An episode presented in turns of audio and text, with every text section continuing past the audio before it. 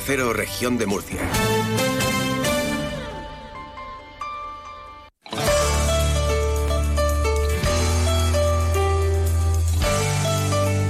Región de Murcia en la Onda. Maripaz Martínez. Buenas tardes. Es urgente que el Ejecutivo Central asuma la situación de sequía y restricciones de agua en toda España. Así lo considera el presidente del Gobierno regional, Fernando López Miras, quien además ha, pedido al Gobierno Central que convoque cuanto antes a todas las comunidades para elaborar y aprobar un plan hidrológico nacional sobre la base de un pacto nacional del agua. López Miras, eh, eh, para López Miras, el Gobierno presidido por Pedro Sánchez debe asumir su responsabilidad porque esta situación le ha cogido con los eh, eh, deberes sin hacer el presidente de nuestra comunidad, eh, de nuestra comunidad ha hecho este llamamiento tras presidir en San Esteban la reunión en la que se ha analizado la situación actual de los recursos hídricos en nuestra región. Es lo que hoy solicito de nuevo y con la mejor de las voluntades al gobierno del señor Sánchez. Que convoque de forma urgente a todas las regiones de España porque España necesita un plan hidrológico nacional sobre la base de un pacto nacional del agua. El Gobierno de España debe asumir su responsabilidad porque esta situación le ha cogido, es más que evidente, con los deberes sin hacer. El presidente de nuestra comunidad ha pedido al Gobierno de España que tenga preparado un decreto de sequía porque la situación del regadío de la cuenca es muy preocupante. Pedimos también al Gobierno de España que tenga preparado un decreto de sequía porque la situación del regadío de la cuenca es muy preocupante. Ese decreto de sequía debe tenerlo redactado con el fin de aprobarlo de forma inmediata en cuanto sea necesario y se puedan movilizar todos los recursos extraordinarios posibles para atender las necesidades de los regantes de la cuenca. Nos hemos enfrentado al segundo periodo más seco de la última década. Nuestra cuenca dispone de 72 hectómetros cúbicos menos de agua que el año anterior, lo que afecta de forma directa a los recursos disponibles para los regantes. Y también les contamos en este lunes 22 de enero de 2024 que las seis personas que figuran como investigadas en el incendio ocurrido en las discotecas de la zona de Atalayas, en la ciudad de Murcia, empezarán a comparecer mañana martes 23 de enero ante el juzgado número 3 de Murcia como parte de la fase de instrucción. En concreto, los primeros en comparecer será el DJ que actuaba en la discoteca Teatri y el responsable de la máquina de fuego frío.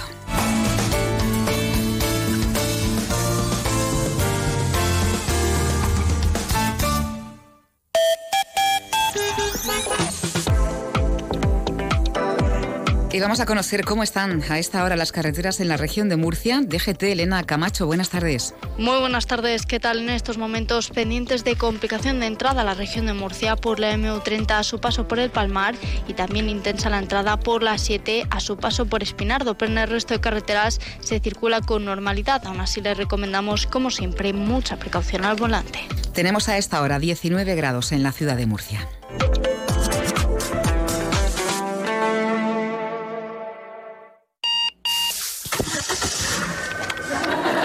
Si tu día a día se te repite, te falta un poquito de Murcia. Escápate y disfruta de un municipio donde los planes no se acaban nunca. Arte, cultura, deporte, compras, gastronomía. Ayuntamiento de Murcia. Escápate a Murcia.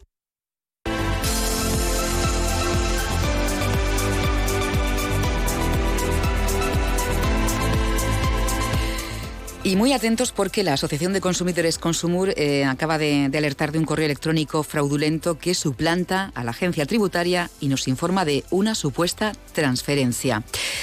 Eh, responsable de comunicación de Consumur, Belén Rodríguez, muy buenas tardes. Hola, buenas tardes. Bueno, cuidado con este tipo de correos electrónicos porque nos pueden dejar la cuenta tiritando. Sí, sí, que muchas veces nos pensamos que no vamos a caer en este tipo de, correos de correos, de email, y nos sorprenderíamos de la cantidad de gente que a raíz de estas noticias llama diciendo que lo ha recibido, que le ha dado un enlace, que qué tengo que hacer ahora, si me va a pasar algo. O sea, que es que, sobre todo cuando es la agencia tributaria, parece que estamos ya mm, más acostumbrados ya o, más eh, hemos asimilado que los bancos, que nuestra entidad bancaria no contacta con nosotros por correo electrónico ni nos pide datos pero parece que cuando recibimos algo de la agencia tributaria... Mm, nos ponemos nerviosos, claro. Efectivamente, y... además es porque en este caso, en este correo que nosotros hemos detectado, Mm, los logotipos, bueno, el logotipo de la agencia tributaria está perfectamente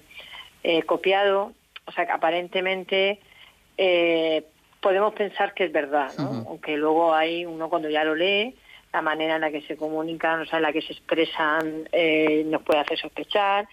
Y si nos vamos pues a ver en la dirección del remitente, pues evidentemente ya sabemos que no es la agencia tributaria. Pero claro, para eso tenemos que empezar un poco a, a, fijarnos muy bien en el correo porque en una primera sensación pues podemos caer. Y más cuando además lo que nos dicen es que nos van a hacer una transferencia. Claro. Lo cual también ¿Qué, pues, ¿Qué comunican en ese correo electrónico, ese fraudulento, ese correo electrónico fraudulento, recordamos, ¿eh? que, mm. que llega en nombre de la agencia tributaria Belén? Sí, pues lo que nos dicen es que nos una transferencia de, por importe de 692,22 euros no la habían hecho el 1 de enero del 2024, pero el dinero, la transferencia había venido de vuelta porque parece ser que el código IBAN de nuestra cuenta eh, no estaba actualizado. Entonces lo que nos dicen es que actualicemos el código IBAN para que ellos nos puedan hacer en un plazo de unos tres días laborables nos puedan hacer nuevamente la transferencia a nuestra cuenta. Entonces nos dan una pestañita, parece hay una pestañita con los colores, evidentemente, con lo que suele utilizar color azul de la agencia tributaria y, un poco, un poco eh, copiando la agencia tributaria para que actualicemos. Pues lógicamente si actualizamos eh, lo que nos puede pasar es que nos descarguemos algún fichero, algún virus informático o que nos pidan, normalmente suelen ser descargando cualquier tipo de virus. Y estos virus suelen ser también pues para recabar luego datos personales nuestros. Claro. Esa es la finalidad de estos correos electrónicos, pero evidentemente nunca vamos a recibir transferencia de, de 692,22 euros. y, la agencia tributaria tampoco nos va a comunicar ¿no? ese error en el número de, la IBAN. Claro, eh, para nosotros es lo más importante que entendemos que el consumidor tiene que tener en cuenta. Ni la agencia tributaria, ni nuestra entidad bancaria, ni ningún organismo oficial nos va a pedir nunca datos bancarios ni datos sensibles personales a través de un correo electrónico. O sea, el correo electrónico nunca es el método que utiliza ningún organismo para pedirnos ningún tipo de información. Entonces, ante eso, venga de donde venga ese correo que recibamos, tenemos que sospechar y mm. evidentemente si tenemos dudas, contrastarlo y llamar al organismo, en, que, en este caso la agencia tributaria, para aclararlo. Pero nunca nos van a pedir. Además, las campañas que hacen también estos organismos para luchar contra el fraude hablan mucho de esto, de que nunca se van a comunicar ni por correo electrónico, ni por, ni por WhatsApp, ni por mensajes de texto. actualizar nuestros datos es algo muy sensible que, que se utiliza por otros medios, pues lógicamente más fiables. Pues mucha precaución si recibimos este mensaje fraudulento con ese logotipo de la agencia tributaria en el que dicen que nos han hecho una transferencia de 692,22 euros ¿eh? Eh, y nos piden ah. que, actualicemos eh, el número de, cuenta bancaria. Nunca hacerlo. en cualquier caso, si hay duda, llamar a, a la entidad, en este caso la agencia tributaria, y asegurarnos. Se trata de ese fraude conocido como phishing, ¿no? Para acceder a nuestros datos personales nunca hacerlo. Y las personas que mm, hayan recibido este correo, que lo hayan abierto y hayan accedido, pues os tienen a vosotros, ¿no? Para ayudarles. Eh, toda la información está entre www.consumur.org o llamando al teléfono 968 22 30 82. mucha precaución, repetimos. Belén Rodríguez, eh, directora de comunicación de, de Consumur, muchísimas gracias. A vosotros.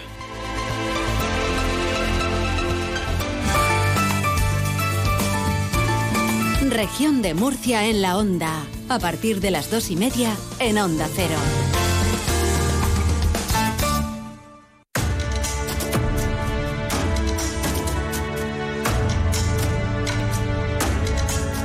Por cierto, que en la noche del viernes estudiantes de la Escuela de Enfermería de Cartagena se encerraban en el edificio de Antigones de la UPCT. Su reivindicación, tener un único edificio eh, que se integre plenamente en la Universidad de Murcia, entre otras cosas.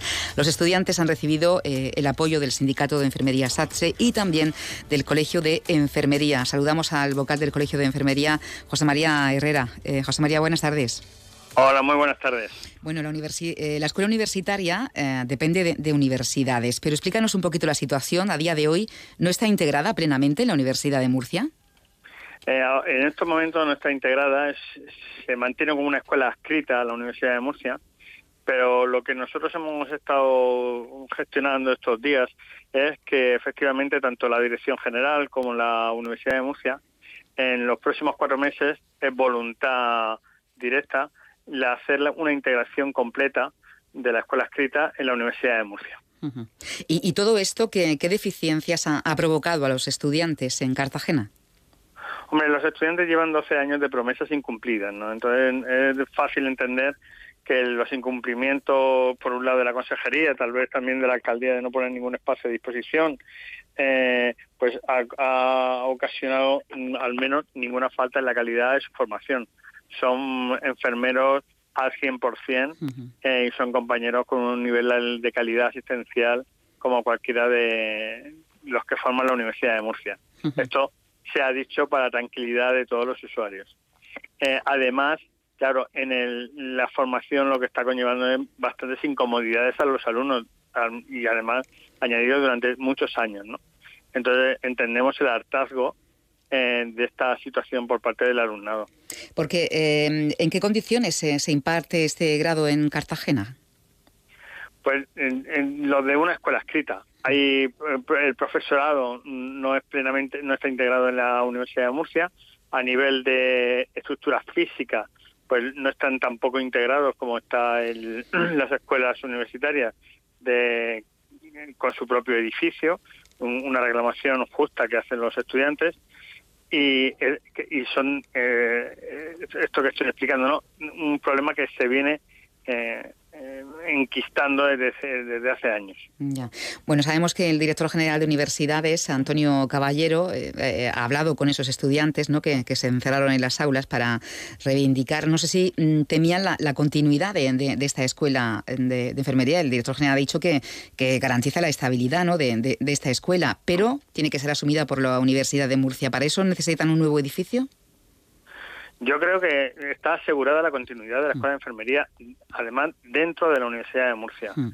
El rectorado, la vicerrectora de estudios, eh, se ha comprometido con los estudiantes y así lo va a hacer en breve la universidad. Es decir, mm, no hay nada que temer en el aspecto de, de, privatización o de que la Escuela de Cartagena de Enfermería desaparezca, sino todo lo contrario.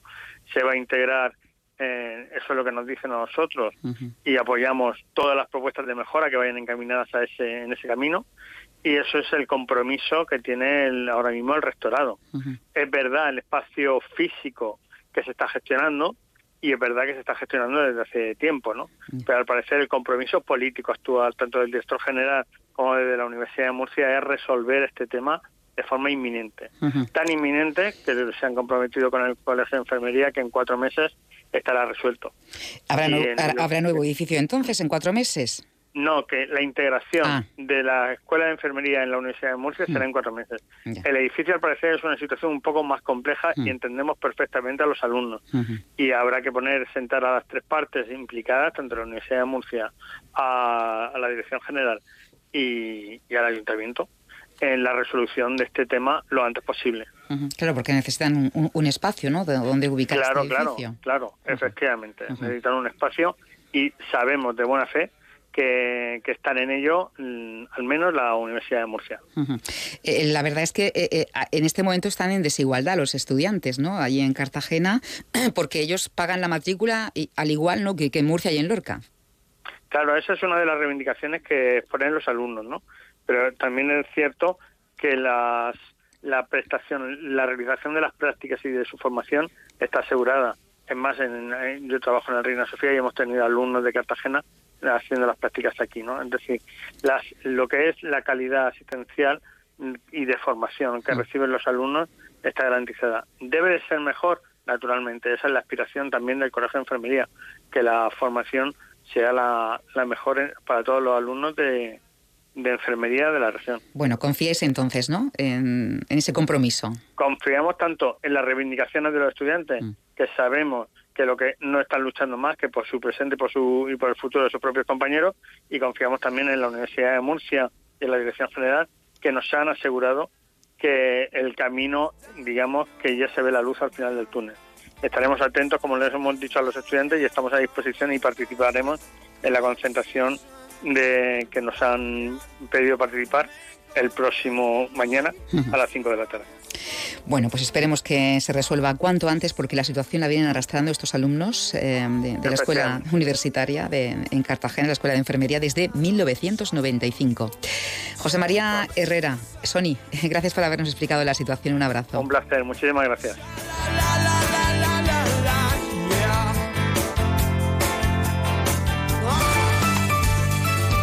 Región de Murcia en la onda. Tardes para compartir, informar y entretenerte. El próximo 4 de febrero te esperamos en la Total Energies Maratón Murcia Costa Cálida con un circuito llano y rápido en sus distancias 42, 21 y 10K.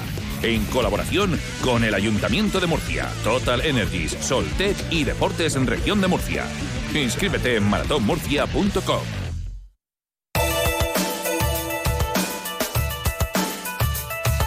Y a las 3 menos cuarto de la tarde les contamos que el proyecto para la ampliación del CEI Petra Sánchez de los Alcázares ya está en licitación, según ha indicado el consejero de Educación Víctor Marín.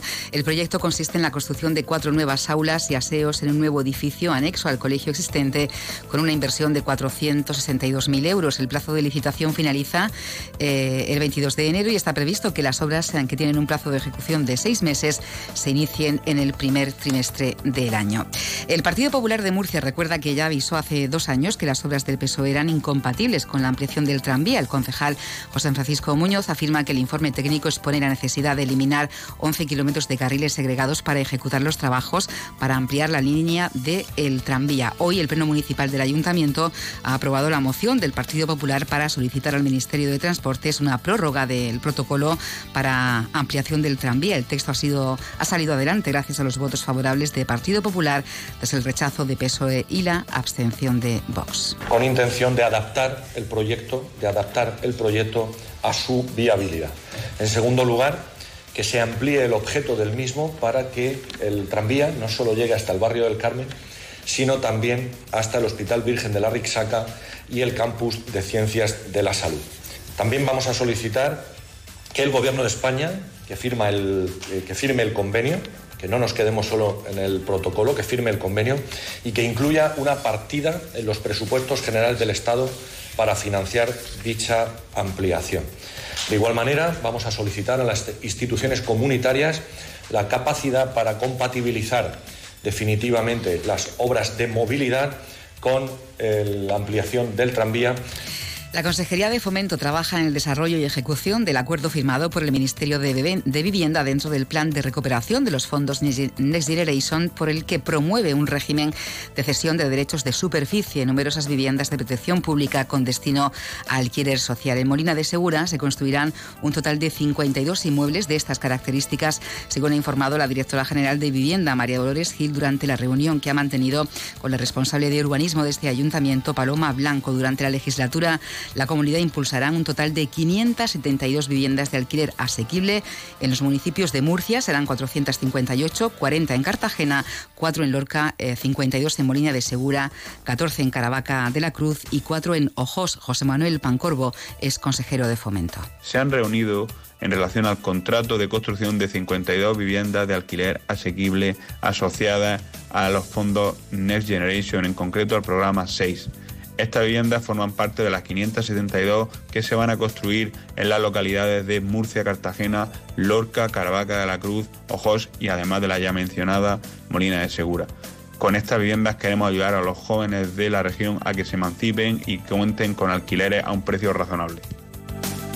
Y por último, contarles que el Gobierno regional eh, remodela y mejora el acceso peatonal del área situada junto a la rotonda de entrada al Parque Regional Salinas y Arenales de San Pedro del Pinatar, creando un espacio integrado paisajísticamente con el entorno que servirá de acogida a todos los usuarios en el inicio de su visita. Escuchamos a la secretaria autonómica de Energía, Sostenibilidad y Acción Climática, Maricruz Ferreira. Mejoramos, digamos, el acceso, la accesibilidad igualmente en un espacio integrado paisajísticamente con el entorno que sirve de acogida a todos los usuarios en el inicio de la visita a las salinas de San Pedro. Igualmente servirá como un primer punto de observación de aves. Destacamos que debido a la cercanía del núcleo poblacional y también a la alta tasa de visitantes en este espacio natural protegido, se hacía necesaria la creación de un área amplia, segura, que sirva un poco de acogida, bienvenida, zona de descanso, permitiendo compatibilizar, digamos, el uso público con la conservación de la biodiversidad. Región de Murcia en la onda.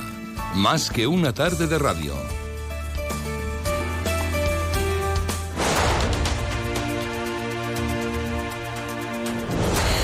Y vamos a hablar durante los próximos minutos con el investigador y profesor de grado en enfermería de la Universidad Católica de Murcia, Juan Manuel eh, Cánovas eh, Payares, eh, porque ha realizado un estudio que revela que más del 90% de los sanitarios de los servicios de urgencias hospitalarias ha sufrido al menos un episodio violento al año.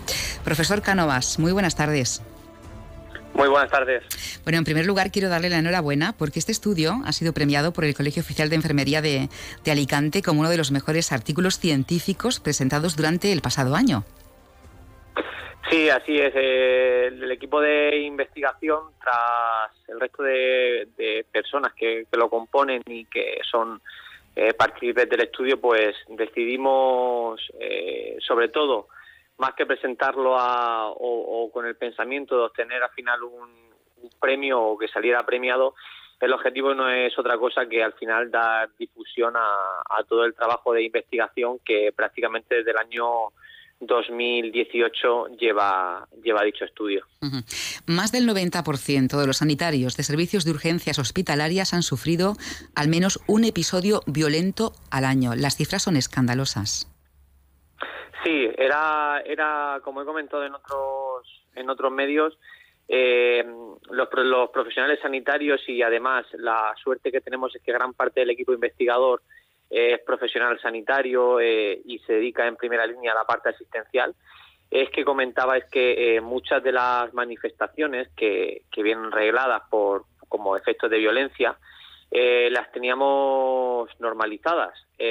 ¿Por qué? Por, por el hecho de pues al final todo el mundo sabemos que los servicios de urgencias existe por la gestión actual y, por tradicional del modelo sanitario, independientemente de la comunidad autónoma y sitio, pues sí son, son entornos eh, que ya de per se se trabajan con personas en situación vulnerable, en situación muy crítica, eh, y donde existen gran demanda. Entonces, eh, los profesionales que hemos que trabajamos en, dichos entornos, pues hemos tenido durante mucho tiempo y tenemos la aún por desgracia hay gente que lo sigue teniendo, pero en, para eso están estas investigaciones es que lo teníamos como un hecho interiorizado, es decir, veíamos normal que existiera una recriminación, que existiera una palabra un poco más alta o salida fuera de tono, pues simplemente por el hecho de, la situación en la que se encontraban los o su familiar o, o, a quien acompañaban a ese servicio de urgencias.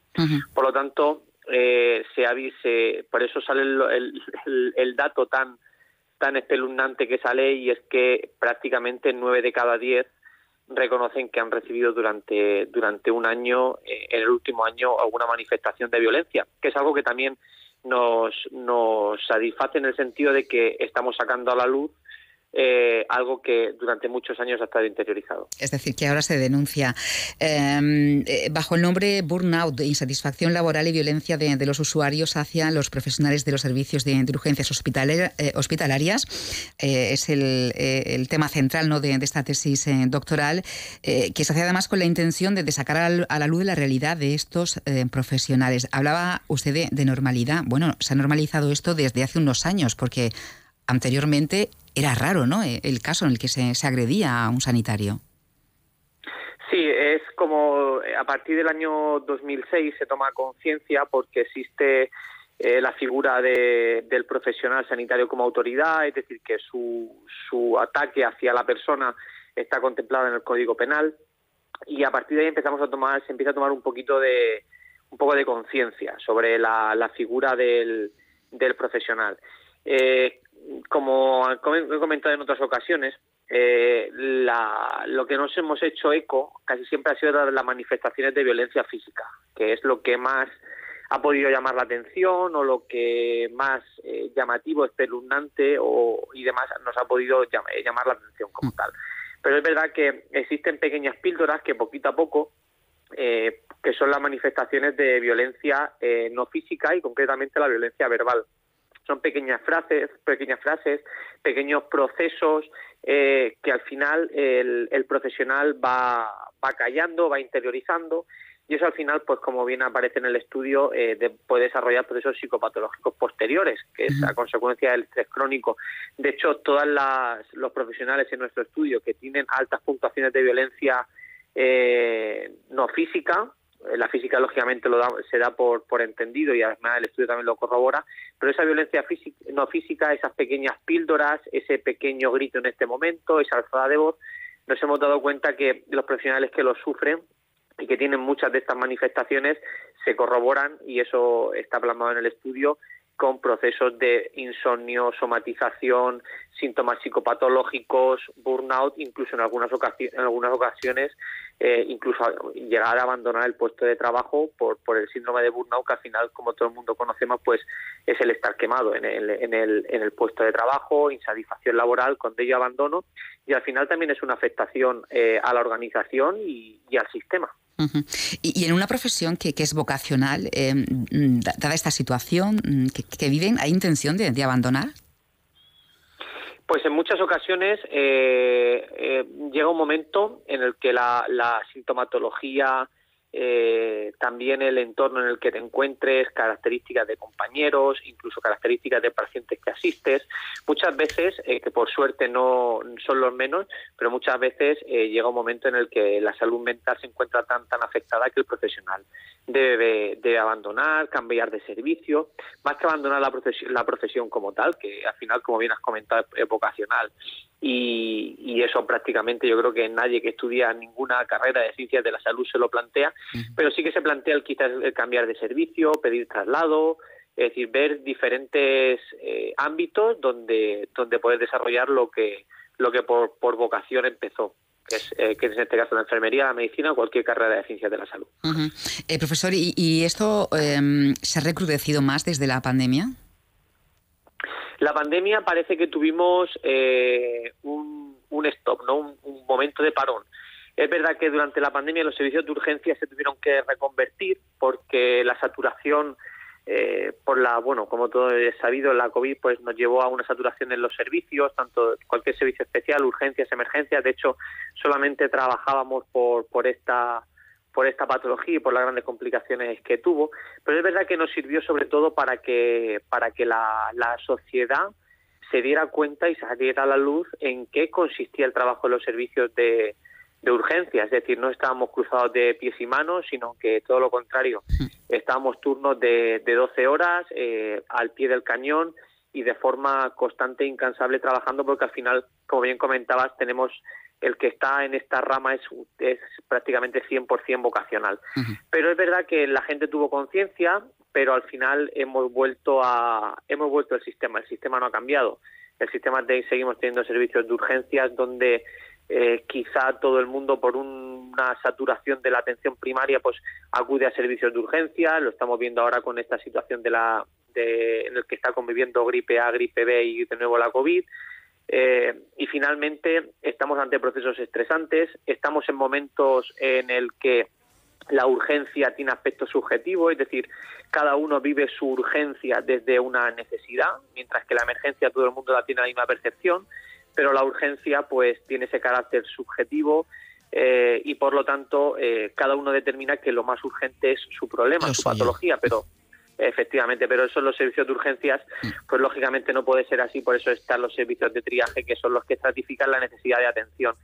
Y eso conlleva pues a una saturación, conlleva a tener que esperar y al final pues volvemos a sacar las dos causas, la, o la principal causa, mejor dicho, de, de cualquier tipo de manifestación de violencia no, no física, como es la demora asistencial. Pues nunca está justificada la agresión. Eh en este caso a, los sanitarios. Hemos pasado de, aplaudir, como usted decía, a volver a, la situación, a agredirle eh, física e incluso eh, verbalmente. Pues eh, no hay más tiempo.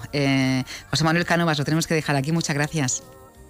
Muchas gracias a ustedes. Hasta luego.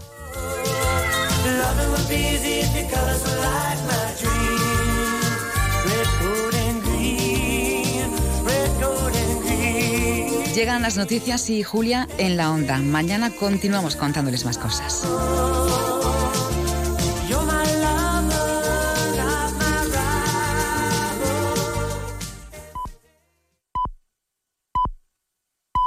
Son las